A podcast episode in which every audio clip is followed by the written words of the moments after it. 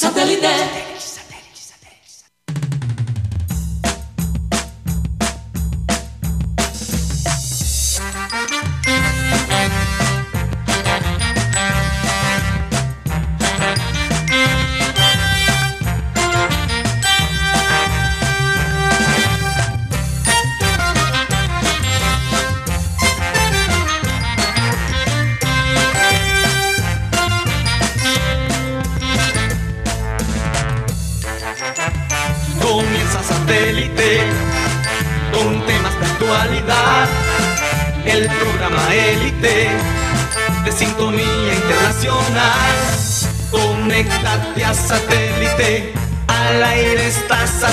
Satélite. ¡Satélite!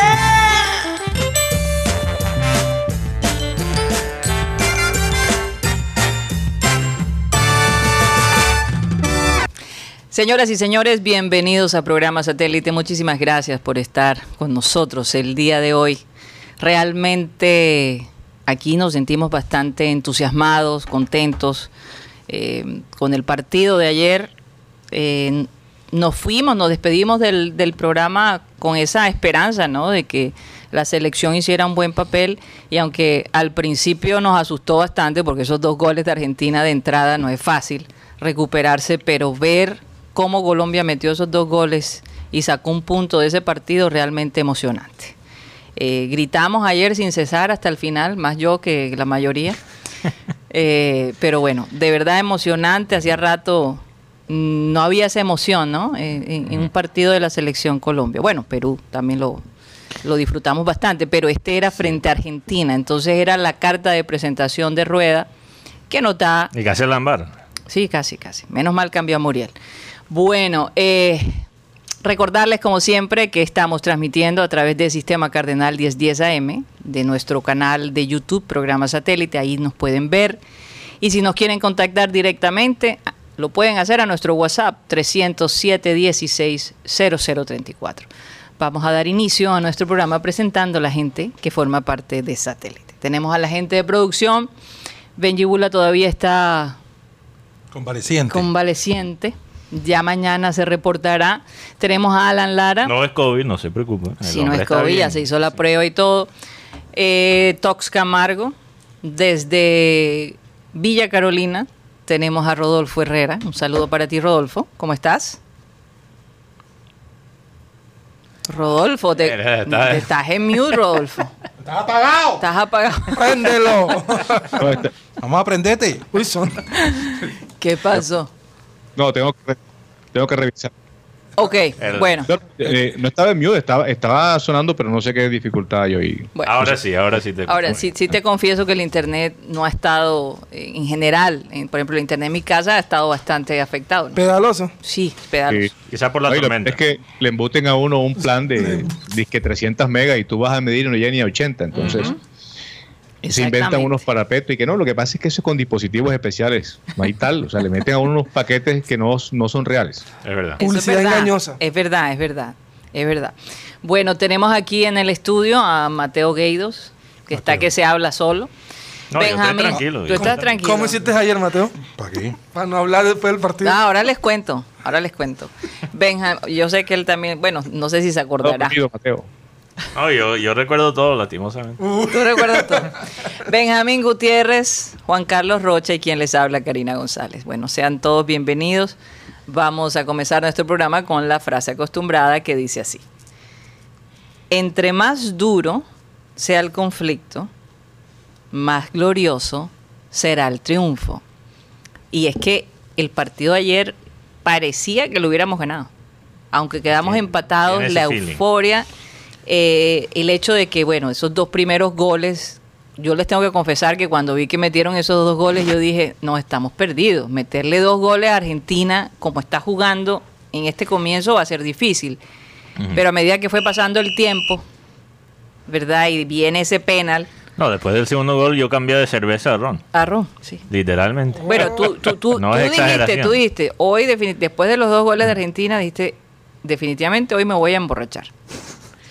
Pero después decidiste emborracharte, pero de alegría, que, o sea, se cambió el, el ánimo, ¿no? No, es chévere porque yo pensé, bueno, si remontan voy a estar ya entonado, eh, Entonado, lo voy a sí. disfrutar todavía más. Sí, sí. Pero, pero realmente eh, tengo que confesar que fue supremamente emocionante. eh, Me gustó cuando entró Muriel y dio ese, ese ánimo al equipo. El equipo, yo no sé ustedes qué piensan, pero a mí me parece que cuando Muriel entró, cambió el ambiente en el equipo en general, porque el hombre entró con todo Sí. entró con todo, no sé, una energía positiva, obviamente Cuadrado fue muy bueno, Ospina ni se diga. Eh, incluso estábamos tratando en el chat de satélite de pensar quién fue realmente eh, La figura. la figura del partido. Y bueno, pero parece que Ospina hizo un papel supremamente importante el día de ayer. No sé, Mateo. Sí, yo, yo creo que Ospina. Sea, eh, yo entiendo por qué la gente le quiere dar como esa, esa posición a, a Ospina como figura del partido. Yo creo que fue la voz de experiencia. eh, le- trató de levantar el equipo. Se notó. Él es un, él es un líder muy comunicativo. No es callado y eso siempre me ha gustado, especialmente de parte de un arquero. Pero tampoco las tapadas de. Ospina tuvo seis tapadas. Y, o sea, tampoco para mí las tapadas eran así tan, Fuera de serie. tan fuera de serie, Sí. exacto. Yo no creo que Ospina tapó algo que era prácticamente ya un gol. Hubo los tiros libres de Messi que los pegó al arco, pero le faltó un poquito de... de- no, de- Cañaña. no de técnica, pero... cañaña. sí, exacto. Para mí, Caña- yo se ha, se ha criticado bastante a, a Cuadrado por la manera que, que empezó a, a hablarle a, creo que fue a Davinson. ¿Verdad, Sí, Guti? a Davinson Sánchez. Empezó que así le mete la mano a, a Davinson. Un Yo creo que, y uno grande, ¿sabes? pero, pero yo Como creo que, Ajá, ¿y qué te pasa a ti? pero yo creo que lo de Cuadrado con Davinson para mí es un buen síntoma. Yo creo que hay que, ya, ya está bueno, hay que exigir más. No, ya, ya, ya esta vaina que no, que todos en la selección tienen que, que ser amigos. No, la selección tiene que ganar. Y a veces cuando uno está, tiene un- un- una meta y trabaja en equipo, a veces hay que retar el, el compañero, especialmente cuando le queda grande la tarea. Y a Davinson ayer le quedó grande No, el partido y, contra y- y. Mateo Cuadrado, ni Muriela, ellos, Messi no los No, intimida. No, no, exacto. Y Cuadrado. Cero. Y Cuadrado es un campeón. Claro. No Imagínate solo un al lado de Ronaldo. No solo un campeón, un campeón consistente, de, de los pocos colombianos en la historia que ha ganado trofeo tras trofeo cada año en, una liga competitiva. Y que está a punto de ser renovado por la Juventus del 2024. Estamos hablando que Cuadrado va, se- seguramente se va a retirar como una leyenda de uno de los clubes más prestigiosos de todo el mundo. Entonces Cuadrado tiene todo el derecho de enfrentarse a Davinson y exigir más. Yo creo que para mí, y esto lo estamos hablando también internamente, eh, la alineación de Rueda fue muy tímida.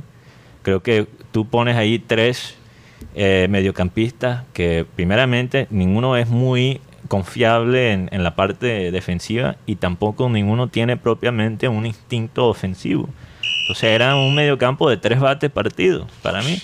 Entonces le dio todo el espacio, le, le dio todo el espacio a Argentina para atacar y presionar desde el primer minuto. Y así tenía que salir Colombia, no Argentina. Argentina jugó esos primeros 15 minutos como el equipo en casa. Eso lo hablamos Y- y- ayer. Y eso es lo que menos necesitaba Colombia. Ahora, hay que darle crédito a Rueda por recomponer la vaina. Se dio, Se dio cuen- cuenta. Se dio cuenta de su Sí, error. Y sí. bueno, hay una ventaja ahora mismo en tiempos de COVID que no había antes, que son cinco cambios. Sí. Y esos cinco cambios, los cuatro en el segundo tiempo, le sirvió bastante a Colombia. Especialmente, obviamente, Borja y Muriel. Pero un punto más que quiero hacer es que para mí yo creo que ni, eh, ni Queiroz, ni Peckerman, y ahora, hasta ahora, Rueda, ninguno de los tres han sabido cómo usar a Duván Zapata. Porque lo de Duván Zapata, el nivel bajo de Duván Zapata, no es falta de esfuerzo. No es falta de inteligencia, no es falta de talento. Sabemos que Duván tiene todas esas calidades. Y él suda la camisa de la selección.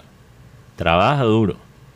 Pero no saben cómo utilizarlo. Parece que el único que sabe cómo usar a Duván Zapata es un cabezón italiano que se llama Gasperini, el técnico de Atalanta.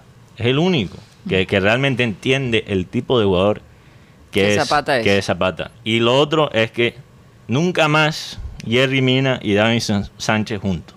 Nunca más. Porque esos dos cuando se juntan hacen el desastre casi siempre. La mejor jugada de Jerry Mina ayer fue lesionar el arquero de, de Argentina. Ya se... Bueno, lamentable la cosa que le pasó, lo que Bueno, le pasó bueno, al tiene- arquero, pero bueno, o sea, es, que, es que Davinson, yo creo que eso descontroló un poco el equipo, ¿no? es que Davinson y Jerry son dos zagueros que se imponen físicamente y tú no puedes tener dos de esos al mismo tiempo. Tienes que tener uno que se impone físicamente y otro que es más estratégico y sabe cómo manejar las posiciones y marcar. Mm. Estaban por todos lados Davinson. Y obviamente hay que darle crédito también a Argentina por la manera que atacó. Sí, sí, sí. Pero estaban perdidos, completamente perdidos. Bueno, Rodolfo, cuéntanos tú, ¿cómo fue tu visión del partido de ayer? Yo, yo coincido eh, con la mayoría, ¿no? De que Rueda equivocó la propuesta porque al salir con tres volantes eh, de recuperación de marca, eh, el mensaje que le manda tanto del equipo propio como al equipo contrario es que nos vamos a defender y a ustedes atáquennos, ¿cierto? Y además que la ausencia, la ausencia de Muriel condiciona eh, la subida del equipo argentino, pero hay que tener en cuenta algunos aspectos más allá del planteamiento del sistema de juego, el planteamiento táctico estratégico que utilizó el técnico. Eh, yo creo que con inclusive Muriel en el campo, por la salida timorata de Colombia, yo creo que Muriel en ese momento no iba a marcar diferencia. Y Muriel marca diferencia porque ingresa a resolver y creo que aporta mucho en esa misión. Eh, el equipo como tal sale eh, con una, un nerviosismo, una inseguridad, especialmente eh, en dos pelotas detenidas, porque es que recordemos que los goles llegan después de dos pelotas detenidas. Sí. Y creo que inclusive con Muriel en el campo habría que jugar un partido en el universo paralelo a ver qué pasa con, con el ingrediente de Muriel. Creo que aún así Colombia no hubiera tenido la respuesta. Eh, yo creo que el técnico plantea un propósito, pero cuando los jugadores no responden en la cancha es bien complejo. Y difiero con Mateo, aquí estoy viendo un titular del diario deportivo Le que dice, el partido de Messi con la ospina clavada. Lionel no pudo, Lionel no pudo en el segundo tiempo. Un pase de gol a Lautaro y otros chances clarísimos que el arquero colombiano la sacó prácticamente de adentro. Para mí Ospina es la gran figura, porque es que parecen simples, porque es que a la distancia cuando uno no recepciona, no desvía o inclusive no patea el balón, no tiene la medida de las cosas. Pero sacar una pelota entre el, el ángulo, entre el, el espacio que le quedaba del palo, sacar esa pelota de ahí, eso solamente lo hacen los grandes y Ospina respondió. Y creo que eso marcó diferencia en el compromiso, porque Argentina estuvo mucho más cerca del tercero que Colombia del primero. Las circunstancias de juego se fueron dando, inclusive creo que el equipo respondió y pues escuchaba a Rueda hablar del público, eh, impulsado, catapultado eh, en el campo, porque si bien cuando entra Muriel el equipo eh, haya una posibilidad con Zapata que la manda increíblemente por arriba, con todo y que tenía la claridad, el arco enfrente, también Argentina simplemente cuando se propuso pisó el acelerador y se llevó por delante a Colombia, especialmente con todos los espacios que entregaba el equipo en la zona posterior. Creo que en ese sentido Argentina se midió porque notablemente, o sea, o sea, fue evidente en la parte final del compromiso cómo Messi hacía jarras en la banda Sí. eh, sin poder levantar el tronco, como jugadores que no podían no podían correr detrás de la pelota, cómo empezaron a hacer tiempo como todo equipo marrullero eh, argentino, eh, esta selección que se da muchas veces de, de hacer un fútbol práctico y tomar elogios de lo que hace en el terreno de juego. Ayer se dedicó a hacer lo que en una época llamaban antifútbol, a tirarse en el suelo, Sí. a fingir lesiones, a quemar el tiempo. No, en fin. todavía se llama así. Todavía se llama así. Sí, se llama así, pero, pero ahora, ahora le llaman manejo del partido. Pérdida de libertad de Lo tiempo. que, lo que se llama en Antes italiano. decían quemó tiempo, ahora es pérdida de libertad Sí. de tiempo, Tiempo. como La- decía la- el comentarista. Entonces, La palabra Eh, italiana es catanacho y tú sabes que los argentinos se creen italianos. Entonces, Sí, bueno, para redondear, yo creo que eh, Colombia la sacó barata. Y se encontró en Miguel Ángel Borja, que dicho sea de paso, entró con el cuchillo en la boca Sangre en el ojo. Ahí. y sangre en el ojo. Ahí quien decía, no, pero es que está, está desfasado. Y creo que sí estaba un poco desfasado. Inclusive, creo que la amarilla que le sacan creo que fue tardía, porque entrando al campo le increpó al árbitro, lo casi que lo casi que lo pecha. Oye, cosa que hizo cuadrado, creo que también le perdonaron la amonestación en ese, Sí. en ese caso. Pero eh, realmente creo que las otras variantes no fueron tan determinantes, ¿cierto? Eh, yo creo que lo de, lo de Jairo no fue tampoco tan significativo. Y, y ni, qué, ni qué decir eh, del hombre de boca. ¿De Ni boca? qué decir.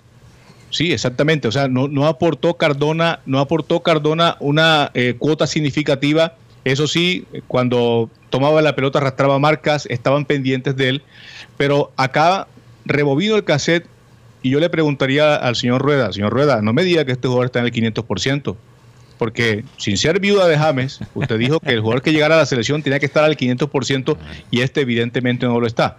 Yo creo que ayer se sacó un resultado y también difiero con Karina que Colombia, Colombia no jugó bien, Colombia no jugó un buen partido, Colombia no brindó un buen espectáculo, Colombia metió garra, metió eh, corazón, como dicen los cachacos, le metió fritanga, le metió sangre, eh, le metió tripas, le metió corazón, le metió hígado, huevos y todo. Pero eh, eh, creo que en la parte futbolística el equipo no se encontró en el terreno de juego. Yo no sé si porque los jugadores entraron con, con nervio, con demasiada presión. Creo que Argentina les pasó por encima en los primeros minutos y con eso le bastó. Y cuando intentó, lo consiguió, que fue pisar el acelerador, pasarle por encima, generarle opciones de gol por fortuna atrás estaba Ospina, porque con esos dos centrales, y ahí sí coincido plenamente con Mateo, con esos dos centrales que tienen el mismo, el mismo estilo, el mismo porte, casi que la misma condición física, técnicamente son muy limitados, creo que se entregan muchas ventajas y con toda y su estatura en el salto defensivo son totalmente deficientes. La efectividad de Mina en el cabezazo ofensivo no se parece en nada a su efectividad en el cabezazo defensivo, porque se, se perfila mal, se para mal en su zona y, y ya en más de una oportunidad le han marcado goles y para revisar los goles de Camerino que constantemente le han marcado a este equipo en todas las eliminatorias. es que yo te digo una cosa, Rodolfo, eh, eh, eh, es digamos, es, la interpretación, bueno, ok, la parte técnica lo puedo entender, pero la realidad es que Colombia se reinventó al final. o sea, logró empatar el partido. Para mí, para mí eso es, eso es salir de un hueco ¿verdad? Eh, psicológico. Y psicológico y, enfrentarse a, ese reto de esos dos goles. Eh, ¿Y por qué digo que jugó bien? En el sentido de que ganamos un punto. y los resultados también son importantes, ¿no? Yo creo que también hay que analizar ese segundo tiempo. Obviamente el segundo tiempo no existe un vacío. Influye mucho lo que vimos en el primer tiempo. Pero hay que mirarlo fríamente. Yo, yo creo que Colombia, para mí, dominó el segundo tiempo. Yo, yo creo que el Colombia que vimos en el segundo tiempo era muy distinto. Y aunque, ok, Cardona no entró y no vimos lo mejor de Cardona, el, simplemente, el simple hecho de poder retener la posesión de vez en cuando hizo, marcó la diferencia en cómo jugó Colombia en el segundo tiempo. Cambió el ritmo. Mm. Cambió el ritmo completamente y, y le quitó la pelota a, Argentina y no solo Cardona, aunque también Jairo Moreno. No, Jairo Moreno no es increíble técnicamente. No te puede poner así un tremendo pase para gol, un centro, como lo hizo Medina, por ejemplo, a Uribe de, la otra banda. Pero Jairo Moreno, con el espacio que él cubrió, eh, y también marcó una diferencia. El último es, antes, antes de Guti, hablando de mirándolo fríamente, la base de datos de estadísticas, Opta, que creo que es británica, una de las más usadas por todos los expertos del mundo del fútbol, dijo que las oportunidades que generó Colombia, hablando de los 90 minutos, fueron más de calidad que las de Argentina. Por eso también eso influye un poquito en lo que digo sobre Ospina. Yo creo que Ospina hizo un excelente trabajo pero no hizo más allá de eso. Las grandes oportunidades de Colombia. Yo, le, yo recuerdo una, una de Zapata, otra de Muriel.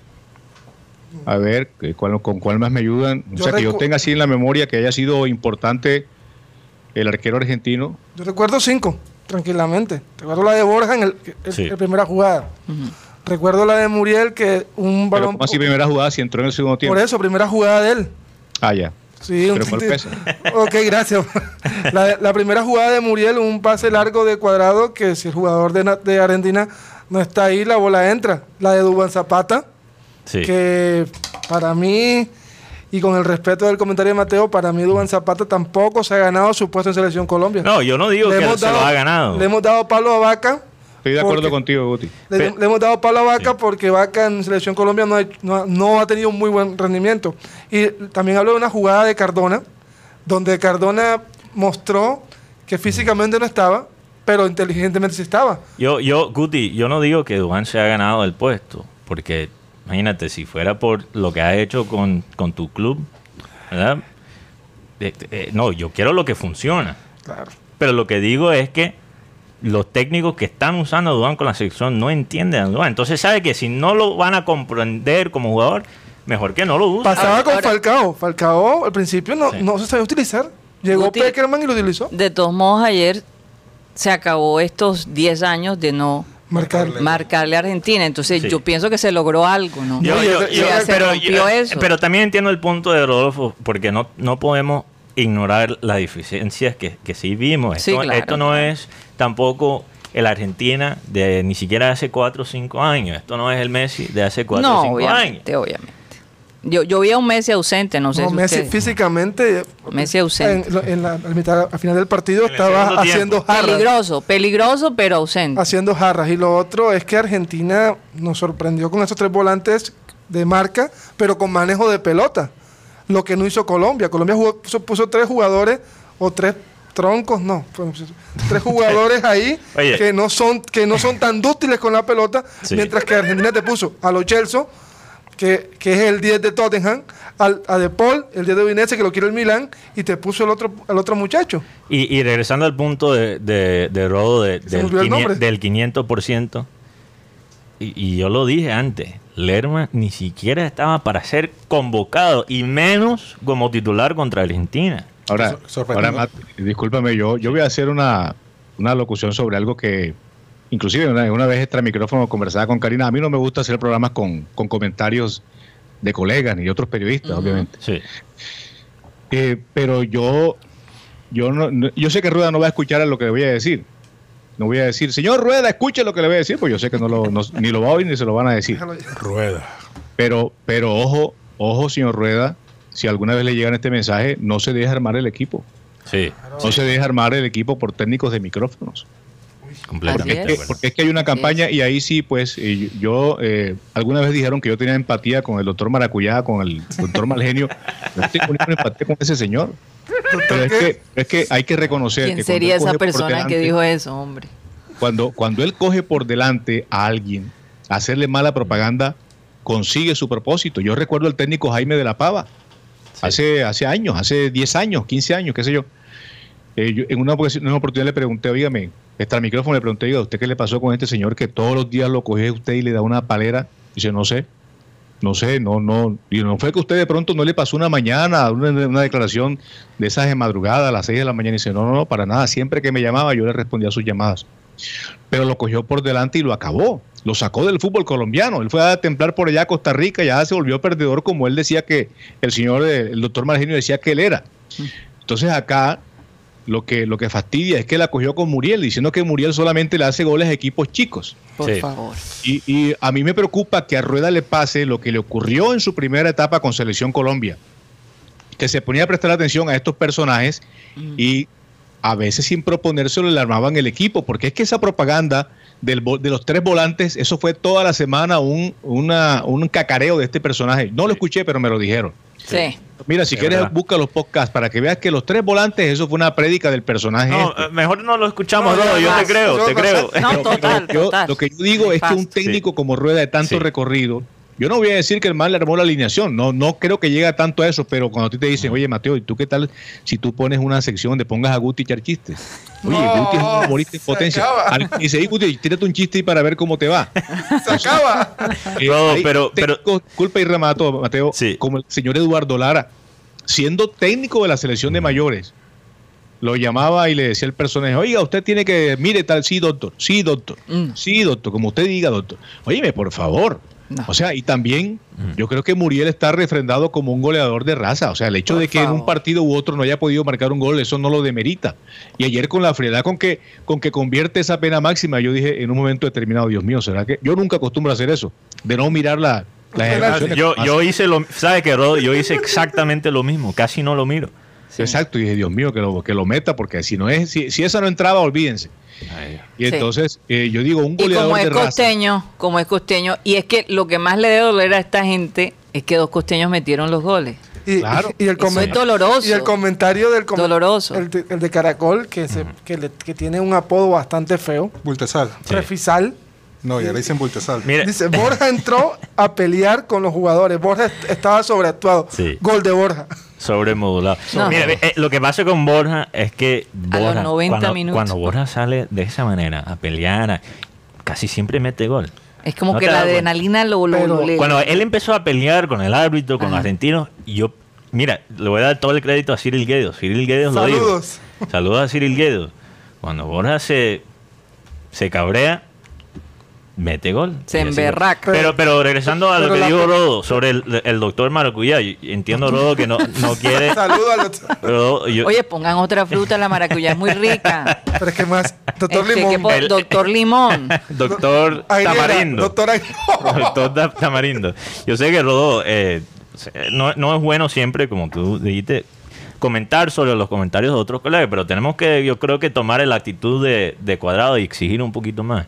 Y lo que yo creo que, que pasa con, con este señor es que él apela, apela al ego del técnico.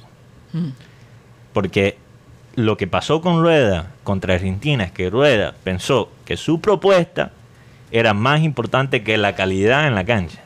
Sí, es cierto. Y, y la manera que, que, que Carlos Antonio Vélez habla del 4 no sé qué vaina, de los dibujitos de él, Del 4 8 y 12. exacto, apela a, a- a la, estra- a la estrategia, apela a ese lado. Y yo creo que también él, como periodista, está enviciado del poder que él tiene con su micrófono. Claro. Porque imagínate, es que a- Acuérdense que el poder enferma. Hasta cierto punto yo no creo que, que le importa cuál sea el resultado, solo quiere ver que lo que él diga impacte, Resultó. resultó. Gane o pierda. Gana No, o pierde. Y a lo que se ha rodado sobre el tema de, de- de que Cuadrado pechó al, al árbitro, el árbitro también se pu- también hubo momentos del árbitro increpó a Cuadrado. Rodrigo Tobar. Este, Tobar, que es el chileno, que no es, no, no es de, los, de los mejores. Y para mí ayer hubo dos jugadas que debieron ser pitadas como penalti. Claro, árbitro acomodado ese. Sí, árbitro, árbitro no localista, árbitro de los grandes. Los yo de- te- de Argentina, eh, los colombianos los miraban feo y para el suelo y falta. O sea, todo lo pitaba. Y Una con la mamadera de gallo que les caía. O sea, es una, fue una falta de respeto de este juez. Y el tema de Borja es que Menos Borja- mal que, que, que dio el tiro penal a favor de Colombia. Sí, y el, Eso sería el colmo. Y el tema de Borja es que a Borja le estaban dando también. A Borja el señor Otamendi lo cocoteó varias veces. Oye, de- pe- déjeme sí, hacer sí. una pregunta a Juan Carlos Rocha. Porque yo Ah. sé que él tiene información. Hay que mirar el otro lado de la moneda. Mientras se jugaba el partido y todos celebrábamos, el, digamos, estos goles de, de Colombia y todo, afuera del estadio había una hecatombe. Sí. Esa es la verdad. Sí, no lo podemos Eh, ignorar. eh, no, eh, no podemos ignorarlo. ¿Qué pasó detrás del partido, Rocha?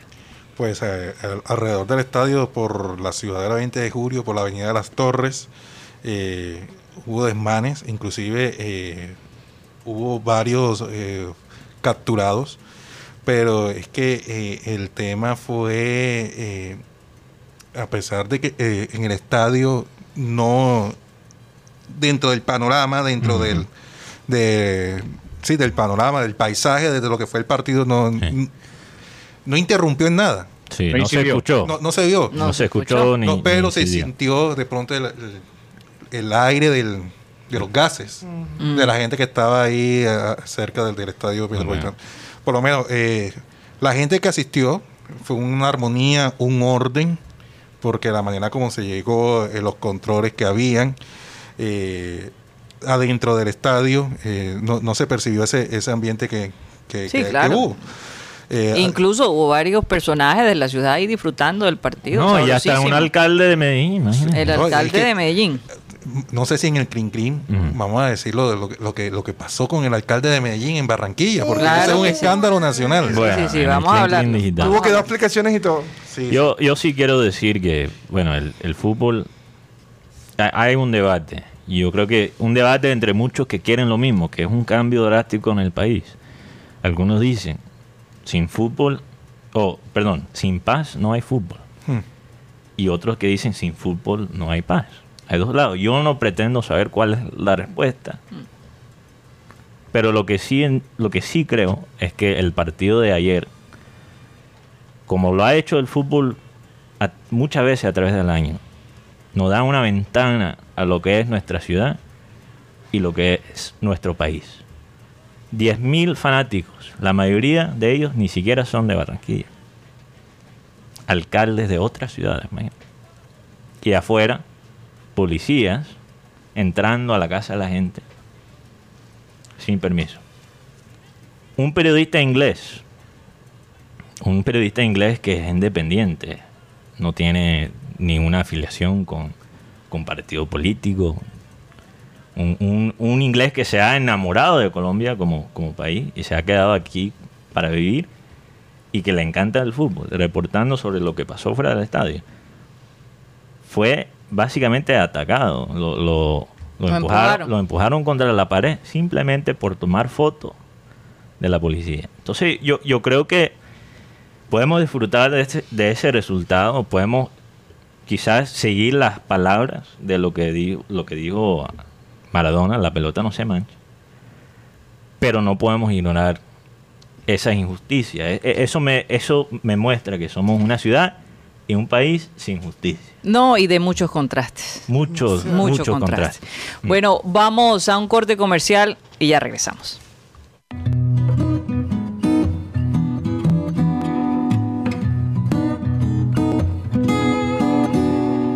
Y todos somos, hemos sido novatos. A mí, por ejemplo, el día que me llegó que me había ganado un millón de dólares, miren, estas vainas hay que contarlas. Esto hay que contarlo. Te llega un, un- un correo diciendo, señor Abel González y tal, nosotros sabemos que usted vive en Barranquilla y tal, a- a- podría haber alguna dificultad porque usted se ha ganado un millón de dólares en la lotería esta, una lotería de esa fantasma. Yo cuando leí eso me puse verde.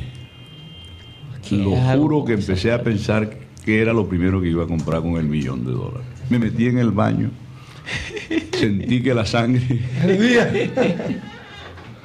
Yo no le quería decir a Ingrid, digo, mierda, si le digo a Ingrid le puede dar uno... Y empieza esa, ese, ese drama en mi mente. ¿Yo qué voy a hacer con un millón de... Te estoy hablando de hace días esto. ¿eh? Porque ya... y empecé a lucubrar, dije yo, mierda. Pero Me salgo del team. en el segundo aviso que me llega, me dicen, nosotros estamos preocupados, señor González, o si alguien recibe este mensaje, avísenle al señor Abel González que tiene un millón de dólares que debe, que debe acumular algunos documentos. Pero cuando ya me dijeron que Usted tiene que mandar, mandar. 200 dólares de mierda, ya sentí el tufo a varilla de mierda. No, no, yo pensé que me mande estas vainas aquí y tal, y de pronto consígase un abogado. Claro, no, mande 200 dólares. Ya la vaina, ya. Se me empezó a bajar un poquito la presión, ya me Con nivelé. tranquilidad.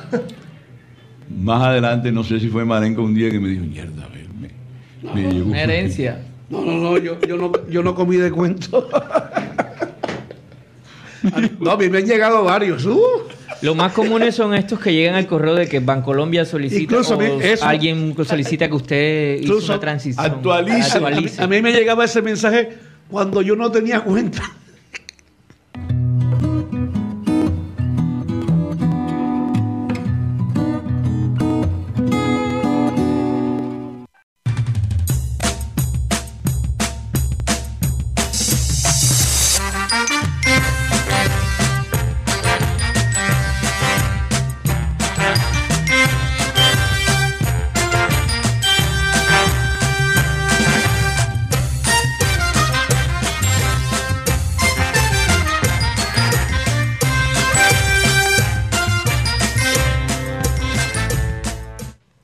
Estamos transmitiendo programa satélite a través de Sistema Cardenal 1010 AM. Bueno, llegó el momento del churrasquito y me gustaría saber cómo le fue ayer el churrasquito. Muy bien. Oye, te cuento que probamos la picada mixta. Sí, la probaron. Estuvo excelente. Excelente. Se las recomiendo 100%. Bueno. Todo el mundo quedó contento. La picada mixta y hoy un sancocho de costilla para el guayao. Ah, sí, claro. Es verdad. Sí, Se sí. necesita. Sí, un sancochito de, de costilla acompañado de su buen arroz y un buen jugo natural, un jugo de tamarindo, de coloso o, o de fresa o de mango, dependiendo. Todo eso lo pueden encontrar en Asadero de Churrasquito en la calle 69C con carrera 32 en el barrio Laya. También en el centro comercial de Villa Carolina o en el centro comercial Portal del Prado. Eh, puede hacer sus pedidos al 302-263-4810 o al 344-30 o también puede hacerlo a través de la plataforma de Rappi. Hacer el churrasquito, excelencia y tradición al carbón. Y preparándonos para ver mañana el tiburón. Ah, mira, le rimó, caramba. Ya tenemos Sí, sí. Mañana el tiburón. el tiburón, así es. Vamos Voy a hablar un poquito de eso. El tiburón. Sí. Oye, eh, un saludo para Juancho Buchave, que aquí nos escribe, que está viéndonos. Un saludo especial para nuestro querido Juancho. Y hay un cumplimentado hoy en la familia, Mateo. Sí, José Alejandro Lona, Así es. hijo de la querida doctora Nancy. Así es. Que, bueno, ¿Cuántos de- años? 22, ¿no? 21, 21. 21. O 22. Yo creo que es Porque 22. 22. Siempre, siempre estamos pensando cuál. Llega un momento que después de los 20 uno pierde como la el conteo, ¿no? Con, con los sobrinos por alguna razón. Bueno, Bueno, es que lo que pasa es, es que, por ejemplo, en los Estados Unidos, 21 realmente es una... es el, es el último que se celebra. Porque Sí. allá, ya cuando tengas 21 en los Estados Unidos puedes tomar. Exacto. Entonces es como el comienzo de... Si quieren saber por qué los gringos están tan amargados, tienen que esperar hasta los 21 para poder tomar legalmente. Bueno, pero realmente nadie espera, nadie espera, esa es la verdad. Yo me tomé mi primer trago a los 14. Santo 13. Dios, pero tú estás aquí en Colombia. No, legalmente. A- Allá en Estados Unidos ilegal. a los padres lo pueden meter Pero preso yo- si el, hijo toma. Mm. verte, Yo me hago una pregunta. O- Yo tiro, tiro mente. Oye, pero déjeme decirle algo a José Alejandro. Un beso grande para ti, que tengas un súper, súper cumpleaños. Eh, esta noche lo celebraremos juntos. Un abrazo, querido José. Tiro Ajá. mente. O sea, ¿Cómo conseguíamos nosotros el trago si yo andaba con puro pelado también? ¿No, ¿En serio? No, pero es que antes te, te lo vendían. Sí. Tú ibas a las licoreras y en esa época te acuerdas que uno, bueno, no sé si era tu época también. Rodolfo, yo no sé si te acuerdas, pero uno iba a las licoreras, se sentaba allí. En esa época, ya la puedo decir porque no existe, las vaqueras, no sé si recuerdas, Claro, claro. ¿verdad? Entonces llegabas allá, te tomabas el traguito y después de ahí te ibas para la discoteca. Sí. Sí, Eh, sí, ese era el tour. Empezabas con una corona michelada, seguías Ajá. ahí, pasabas de la gasolina a la CPM y arrancabas. Exacto. Ah, exacto. claro. Y en la tienda del barrio uno llegaba y compraba la- el garrafón, la pipona o la, o La la panchita. panchita. La panchita. Exacto. Pero sí, los, los chicos a los 14, es que eso no se controlaba antes. Exacto. Ahora sí. Ahora sí se Ahora sí se controla un controla. poquito más. poquito Pero más. siempre hay uno vivo Se- que o se sabe la, cómo. la canasta. Ay, Dios mío, qué época es aquella. O sea, si eres, si, si tienes ya cara de viejo a los 17, que, que, que oye, es una vaina aquí, la gente después de los 16 acele- acelera de una manera. No, no. y- Hay, hay, hay, hay pelados de 18 años que ya parecen mi papá. no, y, Aquí en Bar- Es verdad, Nunca he visto verdad. algo así. y adicionalmente en las minitecas uno entraba a Tropic, Ay, tú a llegaste a saco. Tropic. Tropic, a saco, puede ser. Sexton. Oye, Sexton, ¿ah? Tú llegaste hasta allá. Ah, o sea, bueno, los fíjate. Uno llegaba a la una de la, de la tarde. Sexton perdón. tenía la música más una- tradicional. Una de la tarde uno se cambiaba y iba para allá y llegaba como a las 8, 9 de la noche a la casa. Bueno, fíjate, Oye, y lo hoy, hoy es Remember Time. Hoy es Remember Time, pero ¿Qué es que habían unas tres o cuatro discotecas, entonces todo el mundo se encontraba con todo el mundo. Sí, sí. Ay, que el amigo que, que, que no veías hacía tiempo, por lo menos tú lo podías ver, pero hoy en día hay tantas discotecas. Y el que estaba caído, ¿cómo haría? Se, se encontraba con la... Ah, no. No, por eso no podía, no que- ir con la J2 porque entonces la J1 Ah. no se podía dar cuenta. Ah, Rodolfo, que estaba caído. Mira, aquí dice Luis Rodríguez, Landline, El que mete el veneno ahí. Y uno empezaba a bailar esa música de Poco Paco, porque uno tiraba para hacer Poco Paco. Poco Paco. Paco, Paco. La de Paco Paco, pone Paco Paco. ¿Tú recuerdas eso, Ro- eh, Rodolfo? Yo no recuerdo el pase de Paco Paco. No, no, no, no. Me estoy desayunando. Ah, ya, ya vi cuál es el pase. no sabía que se llamaba el Paco Paco. No, sí, porque, Porque era- brincaban. Exacto, que uno tiraba así, que así. Ah, no, ya. Oye, vamos a... Pensaría que le daban ataques epilépticos. algo parecido, algo parecido. Vamos a saludar a la gente que está ahí en el chat, Sí. Mateo, por favor. Un saludo a todos los oyentes digitales. Saludo a. Bueno, aquí tengo que improvisar un poquito, me mandaron la lista muy tarde. Un saludo a Yolanda Mengual, Milton Zambrano, Víctor Roa, Luis Rodríguez, Miley Charris. Tiene un sentido de humor en el Twitter. Increíble. Miley. Sí. Sí, sí, Miley aquí dice. Intelectual, Sí, intelectual, pero perrateo, perrateo intelectual. elegante, un perrateo Un elegante. perrateo elegante. Así se va a llamar eh, mi biografía. Eh, Pablo Carroza, dice Miley Charlie. Yo, Pablo yo el prólogo. ¿Ah? Yo escribiré el prólogo y, decir- y diré, a veces no era tan intelectual. Estamos bien perrateo. A veces más perrateo, exacto. A veces más perrateo que elegancia, pero bueno. ok, Maelis aquí comparte el comentario de Pablo Carroza, periodista argentino. Yo, que dijo, yo no entiendo cómo levantamos a esta Colombia. Sin James y Juanfer Quintero se parece más a Cuba y a Haití. Ese mismo personaje Qué fue, falta de respeto. fue el que dijo que, que Quintero era un gordito Sí, amigo de Maluma. claro. Que después tuvo que darle un abrazo Oye, oye, lo chistoso. Cuando jugaba en. River. Cuando, cuando, jugaba en cuando River. llegó a River.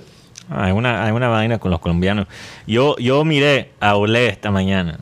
Por, lo menos- por lo menos, la- obviamente, la versión digital, el sitio web de Olé. Entré a la página y para encontrar las noticias sobre el partido de ayer, tuve que ir hasta el final de la página.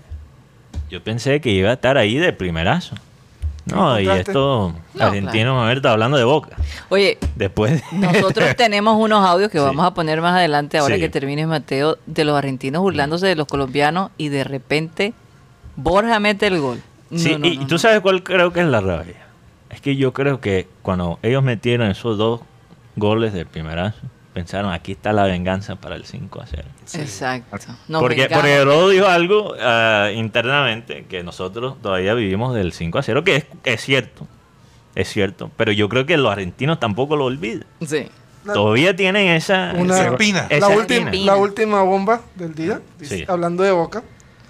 Mauricio Galiote, presidente de Palmeiras, indicó que Borja no está a la venta desde el club, no se quieren desligar del jugador. Y este no está interesado en llegar a Boca. Así que, que se quedará en Palmeiras. Bueno, bueno, una cosa a la vez. Eh, Saludos también a Luis Felipe Caballero Salazar, Cristóbal Rivero, Antonio Urbina, también Henry David Torregrosa Cervera, que no escucha desde La Nevera, Bogotá. También Ludi Pau Navas, que, que dice, Mateo, no se le puede quitar mérito a Espina. Yo no le quito mérito a Espina. Lo- no le quiero dar Todo el crédito. todo el crédito a él. También un saludo a Enrique Martínez que pregunta, ¿se va Teo? Bueno, ese tema lo vamos a tocar, parece que sí. Ya se está despidiendo también Benji Bula, nuestro productor. se que- se está No, no, despidiendo. No, él no se está no, despidiendo, él está aquí sintonizado con nosotros. Claro. También Frank Rivera, mm, Freddy Calzo, un oyente muy especial que nos escucha desde Venezuela. También tenemos a Miriam Silva, Rafael Hernando Franco Caicedo. No hay que poner todo el nombre completo, simplifícame la vaina, soy gringo. También un saludo a Rebeca de la Osa. También un oyente de aquí que nos escucha desde Puerto Rico. Aquí tengo el nombre, Julio Rodríguez. Y también, de último, aquí voy a nombrar Osvaldo José Barranco y Guarán. Oye, me están diciendo, me están haciendo la vida de cuadrito. Con los apellidos tan largos. Sí, pon- ponme ahí dos nombres. Hay que tener todo. Eso me Eh, recuerda cuando yo me hice ciudad- ciudadana americana que la gente que estaba tratando mi caso lee mi, mi- mi nombre completo. No cabía en el así, así me- en la casilla. Así me Se pasa- moría de la risa. así me pasa- así Se me moría pasa de la risa. Yo Sí. creo que eso ayudó a, a- a- a- a- a bajar los nervios, porque cuando tú estás haciendo el, el examen para la ciudadanía siempre es estresante. Y la mujer que me tocó era la más malgeniada de todo el grupo. Y a ella leer mi nombre se echó a reír y yo le hice una broma y las cosas se, se Y va calmaron. más pereza con eso. Sí, total. Sí, también un saludo para Jesús Puerta que nos escribe aquí al WhatsApp de satélite, que le recuerdo es 307 16 00 34. 307 16 00 34. Y también a Remberto Muñoz Sarmiento, que está en sintonía con nosotros aquí en satélite. Oye, Luis Rodríguez, es Luis Rodríguez, Sí. El que nos recuerda todos los días de las tasas de satélite, Mateo. Eso por, la, por lo de la selección, ahí nos Sí. atrasamos un poquito, mañana el Junior juega. Eh, vamos a rifarlas para el viernes. Aunque no se preocupe, Lucho, que dentro de poco vamos a entregar vacinillas con la marca. Yo creo que lo que podemos Tú hacer estás es... encargado de eso, Rodolfo. Sí, el asunto es que me hicieron una, pero la hicieron con, la, con el mango por dentro. Eh, Ah, Karina. ¿sabes lo que podemos hacer mañana? Ajá. Con el partido de Junior podemos hacer eh, un Que digan concurso en los marcadores. Los marcadores. El que más Se acerca. se acerque, Se acerque. y el que, obviamente el que acierte, se lleva las tazas. Se Son lleva seis tazas. taza. Entonces mañana den sus, su, su marcador Mañana jueves y el viernes. Con el hashtag Ya. Escucho Satélite. Exactamente, con el Quiero hashtag. decir algo, Macarena. ¿Cómo? Eh, ahora en el, en el break me dediqué a revisar los resúmenes del, del partido de anoche Ajá. y las oportunidades que, Guta Suti, ni- eh, que cita Guti, perdón, Ajá. que cita Guti, ninguna, ninguno fue tiro a puerta. Las que, las que sacó Ospina, todos iban con rumbo de gol. La de Dubán en el primer tiempo fue por arriba totalmente. Pero fueron claras. Es que, es que, No, la que- que puntería. sean a- que- de tiros a puerta, o sea, una cosa es aproximación y otra cosa tiro a puerta que lleva peligro nítido de gol. Claro. En este caso, pues las que sacó Ospina todas iban para adentro. Una cosa es que Y, tú. y la, de, cosa- Bor- la, la de Muriel no iba para adentro.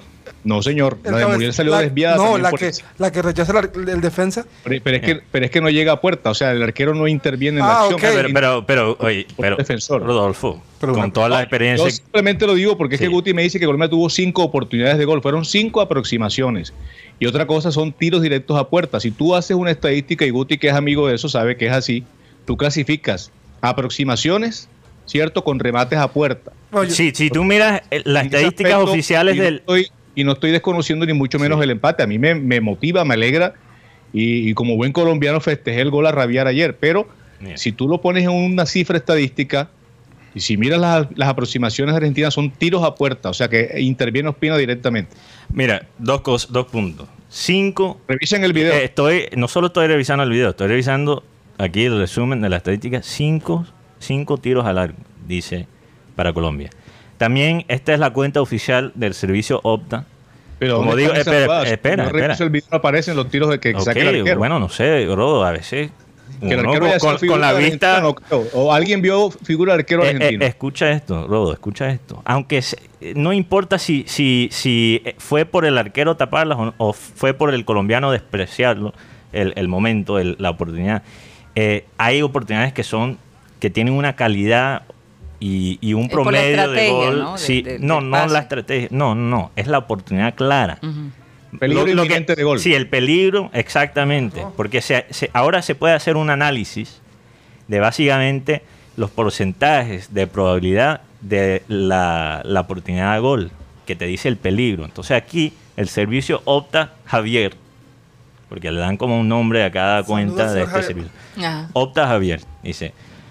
Col- 12. Colombia fue el equipo que más remates hizo frente a Argentina en estas eliminatorias para Qatar 2022. Que ahí, bueno, es un logro. Ya esa es otra cosa. Pero otra espera, para no he otro- terminado el dato. Tranquiliza- tranquilízate. Argentina remató 15 veces, pero los goles... Estamos, estamos debatiendo como cualquier debate de radio. No, no, yo sé, no, no, no, es, es para terminar el dato, no he terminado el dato. Colombia fue, no, no puedes debatir un punto que está por, por la mitad, ¿verdad? Eh, Colombia fue el equipo que más remate hizo frente a Argentina en, en esta eliminatoria. Argentina rem- remató 15 veces, pero los goles esperados, que te digo, es algo que puede medir el peligro de las opciones a gol.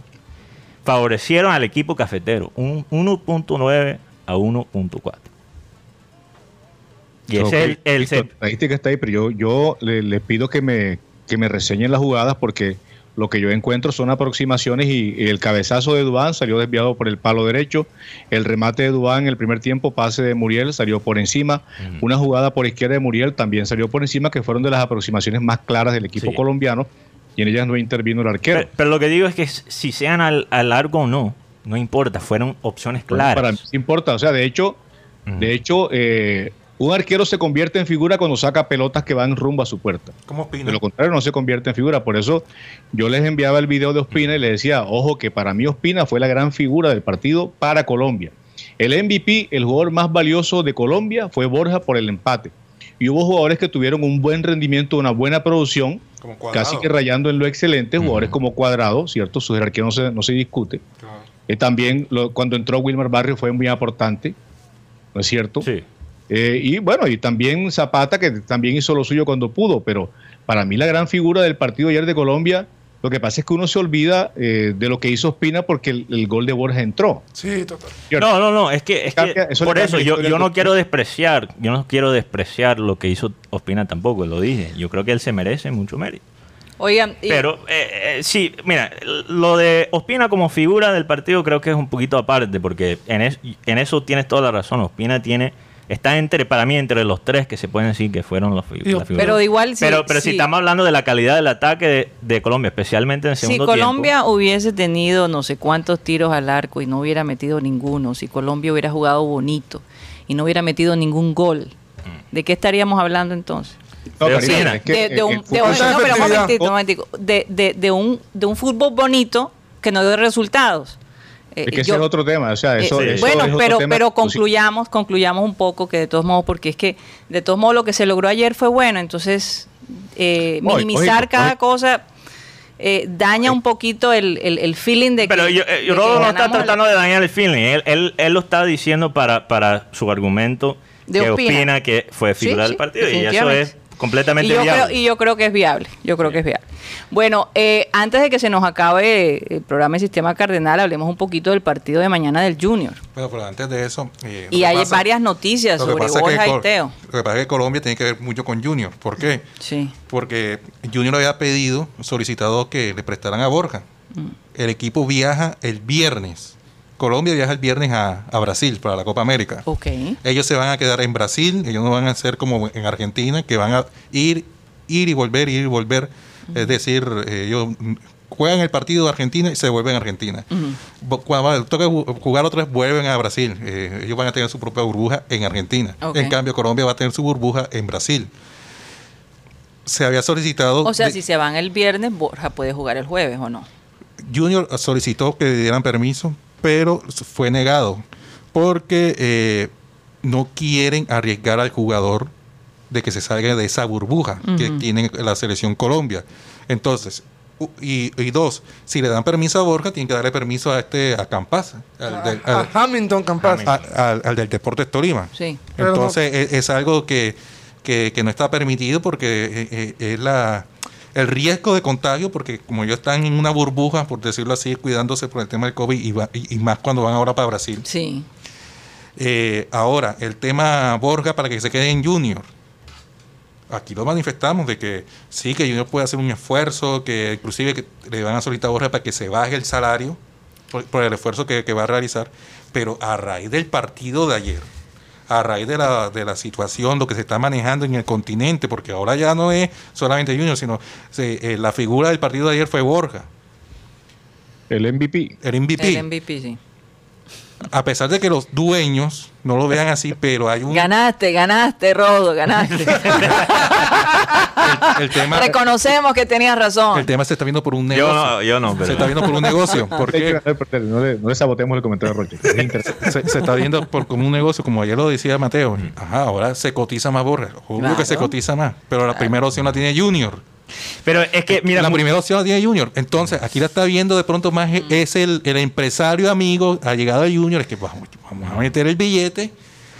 Borja va para o Copa sea, el- el, América. angelito que siempre está detrás. Borja va para la Copa América. Ajá, y si la sigue reventando, el negocio va a ser para nosotros. Ah, pero ¿qué sirve, qué sirve, qué sirve tener esa cláusula de poder comprar a, a Borja si ese precio tampoco no funciona? Es que por el tema, es, es por, por Sí, el si momento del jugador. Si no sale aparentemente del equipo mismo. No, lo que se está O sea, se- sería una donación de este. No, no, no. Un ¿cuál convenio. donación? Intereses y ¿Cuál todo. donación? Y Yo digo, voy, voy a meterla a eso, pero ya sabes, vamos, si vendes ese vaso, sabes cómo vamos Vete, nosotros, vete. Ah, tú y ya, yo. Ya, ya. Eso no va a ser una donación. CBY, ¿cómo voy yo ahí? Y además, el momento que está viviendo el jugador, es el presente, no es que de pronto como Teo que está lesionado, que no sabe, y además con Teo a lo- al, al año tú no sabes si va a tener opciones, Teo ya está de retiro, O sea, en cambio Borja no. Teo se va definitivamente.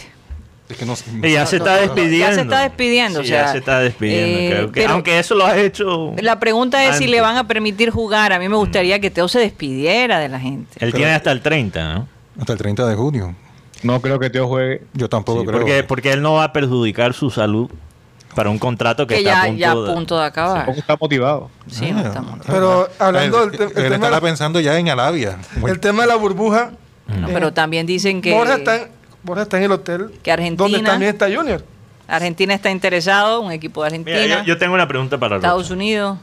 Yo sé que, bueno, Rocha en alguna época salía a tomar con los jugadores de Junior. Tiene alguna cercanía a lo que es el, el ambiente. Yo creo que todavía, Mateo. Solamente Todavía. a tomar, Mateo. Pero fue Rodolfo, tú también.